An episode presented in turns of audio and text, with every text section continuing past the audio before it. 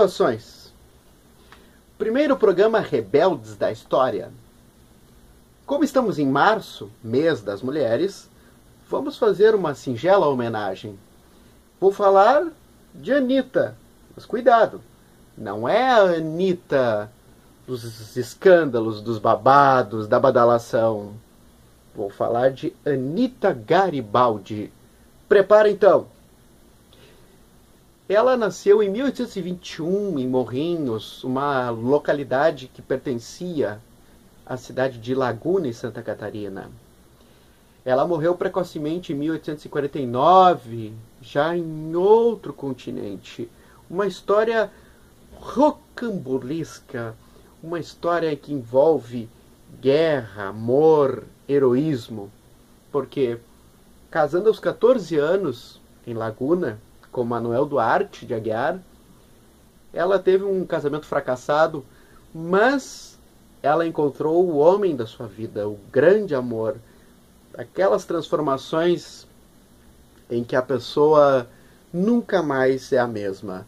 Ela encontrou o, o guerrilheiro, maçom, pertencente à jovem Itália, de Mazzini, Illuminati, maçonaria, essa história toda que o pessoal hoje é muito interessado. Giuseppe Garibaldi. Eles tiveram um envolvimento, ela seguiu ele no, nos combates. A, o Garibaldi fundou a República Juliana. A República Juliana era a República Irmã, a República Farroupilha, a República de Piratini. A República Juliana durou apenas quatro meses, mas o amor que eles tiveram se tornou eterno. Depois dos combates pelo Brasil, eles, um amor, esse amor atravessou fronteiras,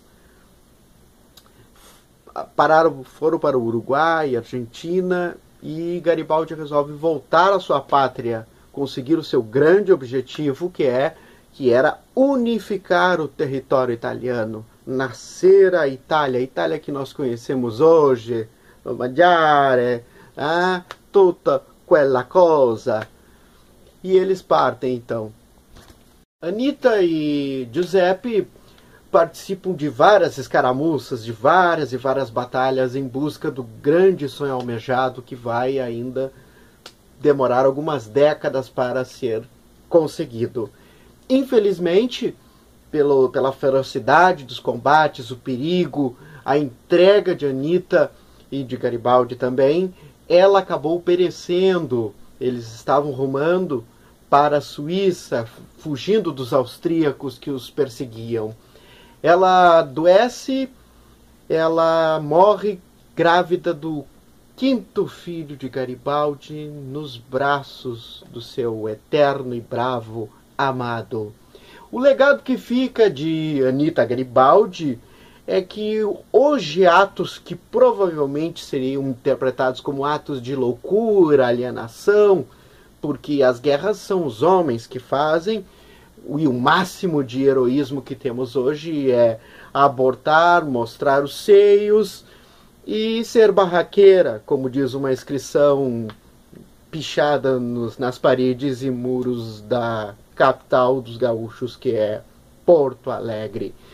Enfim, Anita Garibaldi, uma amostra grandiosa da união do coração e da coragem.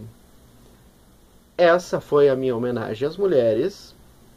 Desculpe qualquer discurso um pouco, uma parte do meu da minha apresentação que seja um pouco ácida, um pouco contundente.